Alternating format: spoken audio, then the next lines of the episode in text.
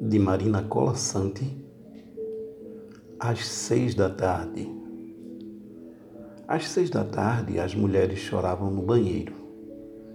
Não choravam por isso ou aquilo. Choravam porque o pranto subia garganta acima, mesmo se os filhos cresciam com boa saúde, se havia comida no fogo e se o marido lhes dava do bom e do melhor.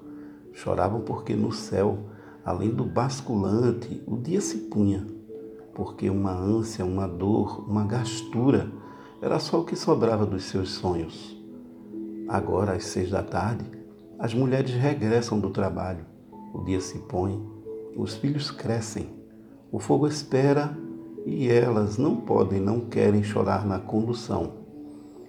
Se ele apenas, diz a lenda, que o poeta lipou, afogou-se na noite em que, embriagado, quis agarrar a lua sobre o lago.